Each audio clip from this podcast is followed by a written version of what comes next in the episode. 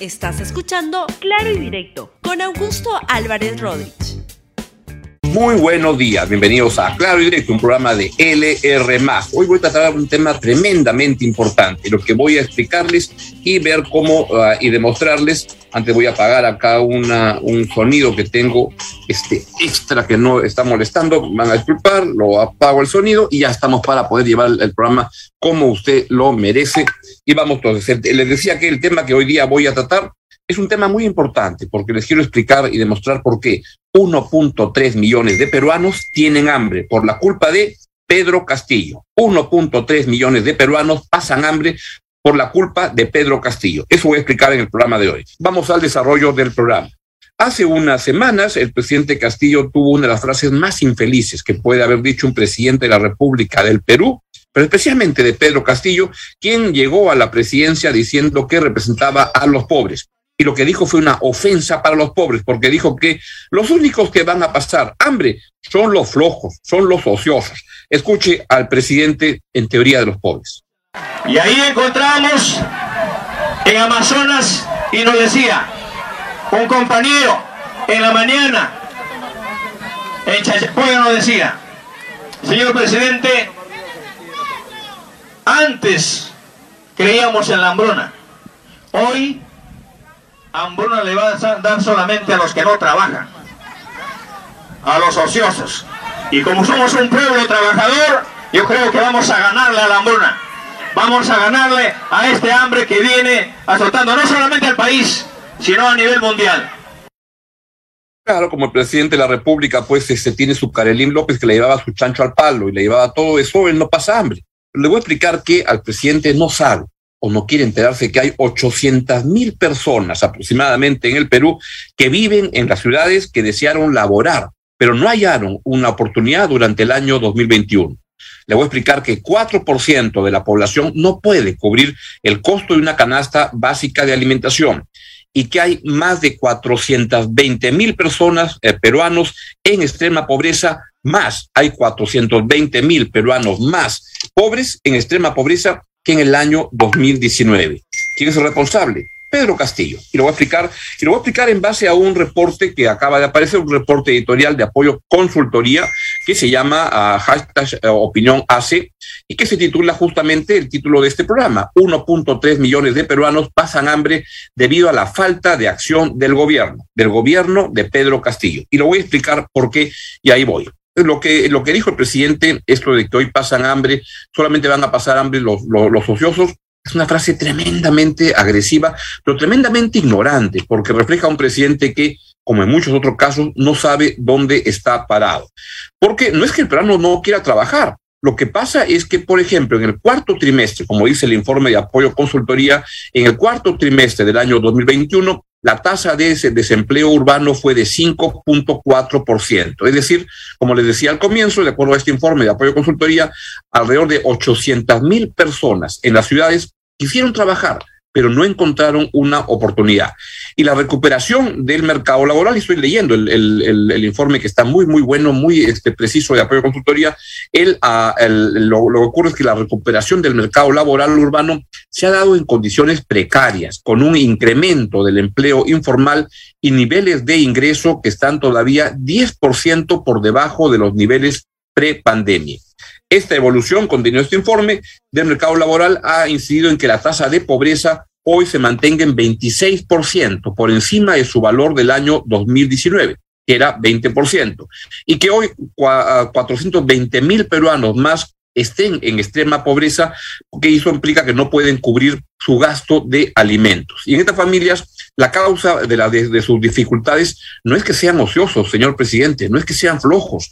Este, lo que pasa es que el porcentaje de la población en extrema pobreza que trabaja es similar al de la población no vulnerable de ingresos más altos. Sin embargo, sus ingresos son significativamente más bajos porque solo pueden acceder a trabajos de baja productividad en su gran mayoría en el sector informal.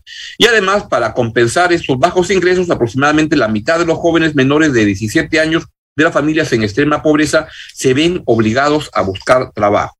Y lejos de poder enfrentar esta situación, las políticas del gobierno se suman al deterioro de los indicadores laborales y sociales al generar un entorno muy negativo para la inversión y para la generación de empleo. Ese es el problema. Por un lado, las políticas generales como pretender el cambio de la constitución, que afectan las condiciones de estabilidad y certidumbre que se requieren para atraer inversión. Y por el otro lado, agrega este informe de apoyo a consultoría, políticas específicas sobre legislación laboral, como los límites a la tercerización y el proyecto del nuevo código laboral. Todo trabajo de la ex ministra de Trabajo, Betsy Chávez, y de, su, y de la gente que ha dejado el ministerio, que era la gente con la que trabajaba. Y todo esto repercuta y desincentiva la contratación de personal y este, el sector formal de la, de la, de la economía, lo cual evidentemente repercute en el bienestar de los peruanos. Además, la incapacidad del Estado para manejar los conflictos este, sociales impide poder aprovechar los altos precios de los metales que siempre estuvieron asociados al auge económico y puede desarrollar el de, y puede afectar el desarrollo de proyectos de inversión y el crecimiento de mediano y largo plazo. Yo agregaría ahí, eso no lo dice el informe de apoyo, pero yo lo agregaría, no solo es que este es un pobre manejo de los conflictos, es que el gobierno promueve los conflictos. El señor Vladimir Cerrón, con la gente que puso antes en el Ministerio de Energía y Minas, se dedicó a promover la conflictividad regional perjudicando el empleo, perjudicando la inversión. Y en ese contexto, agrega este informe, con, uh, enfrentar con éxito el alza de los precios requiere un cambio radical en las políticas del gobierno que implique un diagnóstico adecuado y tener capacidad de gestión. Primero, hay que entender que la recuperación del empleo se ha dado sobre todo en el sector informal. Pueden poner, por favor, el cuadro primero, acá el de la, eh, de la, de la PEA, los que no encontraron trabajo. La recuperación del empleo se ha dado sobre todo en el sector informal ante la ausencia de empleo formal. Respecto al año 2019, el empleo formal se redujo en 700 mil personas en el año 2021, y en tanto que el empleo informal aumentó, se incrementó en 570 mil personas. Esto quiere decir que luego de la pandemia no se ha podido crear empleo formal suficiente y que la gente está accediendo a, accediendo a empleos informales de baja productividad y sin ningún tipo de protección social. Como resultado, la tasa de, informal, de informalidad ha pasado de 66% en el año 2019 a 71% en el año 2021. Ahora bien, ese es el cuadro segundo que todavía, este, dejen ahí ese cuadro, por favor.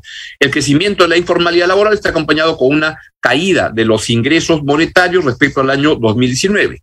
Y hasta el año 2019, uno de cada cinco peruanos ya, este, era pobre. Ahora uno de cuatro, uno de cada cuatro peruanos lo es. Ahí quisiera que pongan ese, el siguiente cuadro, por favor, el de la pobreza si lo pueden presentar, ahí está, muy bien. Ese cuadro ahí lo que significa es que uno, uh, antes, hasta el año 2019, uno de cada cinco peruanos era pobre, ahora es uno de cada cuatro peruanos. Hemos retrocedido 10 años en la lucha contra la pobreza. Y actualmente 1.3 millones de peruanos no pueden cubrir el costo de una canasta básica de alimentación.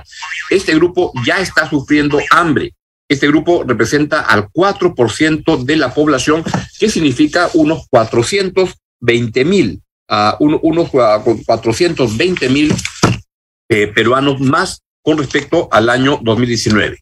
Además, Vamos al siguiente, el 35% de la población que no es pobre está en una situación vulnerable y es probable que una importante fracción de ese sector caiga en la pobreza. Hoy existen, ojo con esto, según este informe tan, tan, tan importante que encontré y por eso lo quiero compartir con mi audiencia, este informe de apoyo consultoría, existen 11.4 millones de personas que sin ser pobres son vulnerables, es decir, que pueden caer en la pobreza por factores económicos o peculiares de cada persona. Con el aumento de los precios de los alimentos que estamos viviendo y que es probable que se agudice el próximo año, se eleva el riesgo de que una mayor cantidad de gente caiga en la pobreza y, este, y en extrema pobreza además. Y entonces esto es lo que está generando. Y si no se aplican políticas adecuadas, lo que va a ocurrir es que esto en el año 2022 se va a agravar. Y acá el tema, además, finalmente es que lo que tenemos finalmente eh, aquí es que el gobierno no promueve políticas de crecimiento económico. Quiero con el, cuadro que el siguiente cuadro que habíamos eh, preparado, que es parte de otro informe también de, de, apoyo, donde se ve la cantidad de personas que su situación económica ha empeorado en el último año. En total, 52% en todo el país. Y vean cómo entre los más pobres, las barras rojita y rosada, 59% y 63% de los del nivel D y E su situación económica se ha agravado en el último año. Eso es lo que está ocurriendo y ahí está el problema, ahí, radica el problema central de lo que estamos este, pasando. Hoy en día, como les decía, esto ocurre que la, la, con el siguiente cuadro, por favor, ocurre que las condiciones para la, inversión se ha deteriorado tremendamente tenemos que la confianza empresarial para invertir y para contratar están en el, en el escenario, de, la línea, este, esa línea negra, debajo que es el escenario pesimista. Y lo que ocurre es que todas las señales que están dando, que da el gobierno, van en contra, a pesar de que el presidente va a Estados Unidos y lanza unos arengas que dice este, que venga la, la, inversión privada y todo eso, ¿quién le va a creer a un presidente que este, un día habla una cosa, otro día habla otra cosa, y eso es lo, lo, que está sucediendo. Lo que está sucediendo es que es un contexto de estos conflictos sociales que el gobierno no solo no maneja, sino que promueve. Este entorno político de incertidumbre tan grande, estos entusiasmos tan absurdos de renovar, de reformar, de cambiar la, la, la constitución, como si ahí estuvieran los problemas del hambre que pasa la gente, eso es lo que está incidiendo en que se siga reduciendo la, este, la, la, confianza para invertir en el país y que la población tenga cada vez una perspectiva mucho más este, negativa. No es que, el, que la gente sea ociosa y que por eso pasa hambre, como cree el presidente escuche otra vez la barbaridad, que luego de lo que acabo de explicarles suena tan extraño, tan, tan agraviante a la, población y tan ignorante por parte del presidente. Escuche cuando dice que solo los ociosos pasarán hambre. Y ahí encontramos en Amazonas y nos decía un compañero en la mañana en Chachapoya nos decía, señor presidente, antes creíamos en la hambruna. Hoy, hambruna le va a dar solamente a los que no trabajan, a los ociosos. Y como somos un pueblo trabajador, yo creo que vamos a ganarle a la hambruna. Vamos a ganarle a este hambre que viene azotando no solamente al país, sino a nivel mundial. Y claro, a los que andan en Cuchipanda y media, donde la señora Carolina López le lleva su chancho al palo, le arma los happy verdes de los hijos y todo eso, ahí no pasa nada. Es el problema de un presidente que no solo es muy ignorante, sino que anda metido en tremendos temas de corrupción por los que debe dar la cara. Y ahora su abogado viene pidiendo que no dé la cara, simplemente que no se le, este, se le, se le procese, que no se le investigue al presidente de la República. Es tremendo lo que las contradicciones. Por un lado, el presidente dice, dice el domingo que claro que va a dar la cara. Al día siguiente su abogado dice que no, pide y manda escritos para que eso no vaya a ocurrir. Y mientras eso ocurre, para poderle explicaciones, a pedirle explicaciones al presidente de la República, el presidente se corre de la prensa. Véalo ayer en Cañete. El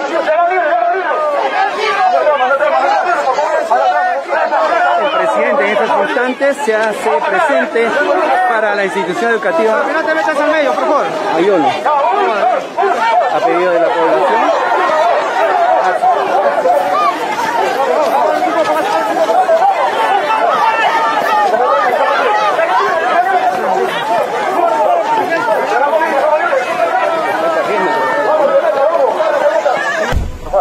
Por favor. Sí, por favor. Yo usé mi. No, está bien, está bien, no hay problema. No te preocupes, yo no voy a montar. No, no, no, Solamente que se toma. Presidente. Presidente. por favor.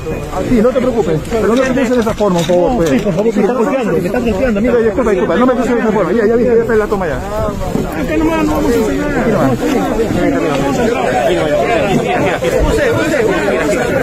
La falta es voluntad. Y voluntad es lo que más tenemos para el pueblo. Presidente. Presidente, para la prensa local.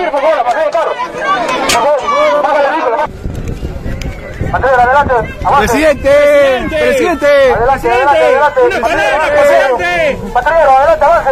Presidente, una palabra. Juan Pedro, Juan Pedro. Presidente, Presidente, una palabra. una palabra, presidente, presidente.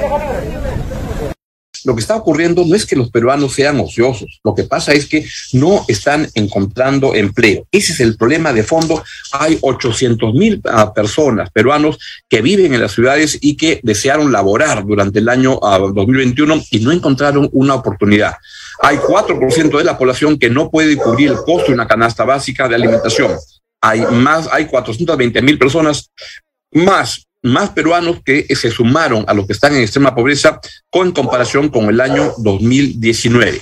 Eso es lo que pasa y eso es lo que, lo que requiere es un gobierno con políticas claras que se genere inversión, que se genere confianza y que tenga buenos programas que puedan este, llegar a la población. Por supuesto que hay maneras de enfrentar y se tiene que enfrentar, no todo se resuelve en el mercado con más inversión, pero se requiere, y acá recurro a otro informe que publicó antes el mismo serie de opiniones editoriales de apoyo consultoría, donde aparecen cuatro medidas que pueden ayudar a que, a que los más pobres no la pasen tan mal en este momento. Primero, el, el, uso del fondo de estabilización del precio de los combustibles.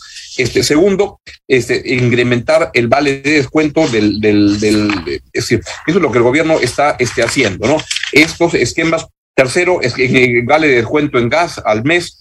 Tercero, otorgar un bono de 100 soles propone apoyo y consultoría a las familias más vulnerables que compense el aumento de los commodities alimenticios como el trigo, el maíz y la soya, que eleva el costo mensual de la canasta básica de manera temporal en 33 soles al mes.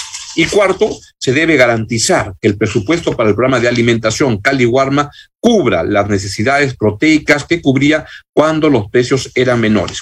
Hay que trabajar inteligentemente, no con demagogia, no con ignorancia, como lo plantea el presidente Castillo, porque la hambruna viene. Vea lo que, la revista The Economist eh, informó hace unas semanas en una portada famosa. Y mientras eso ocurre, el presidente Castillo, este, si ponen lo, siguiente, este, simplemente está mirando las cosas pasar. Ponga la foto del presidente Castillo al final y viendo y diciendo tonterías como que los que van a ser, los van a tener hambre, son los peruanos más pobres. Es lamentable que el presidente piense eso, crea eso, debería informarse, porque lo que está en juego es la vida y la calidad de vida de los peruanos, especialmente los más pobres. No decía él que no más pobres en un país rico, pues hay más pobres en este país gracias a Pedro Castillo. 1.3 millones de peruanos hoy en día pasan hambre por culpa de Pedro Castillo. Bien, es todo lo que les quería comentar el día de hoy. Les agradezco su presencia y conmigo nos vemos mañana a las diez y media de la mañana aquí en LR en claro y directo. Adiós, que estén muy bien, cuídense mucho. Gracias por escuchar Claro y Directo con Augusto Álvarez Rodríguez. Suscríbete para que disfrutes más contenidos.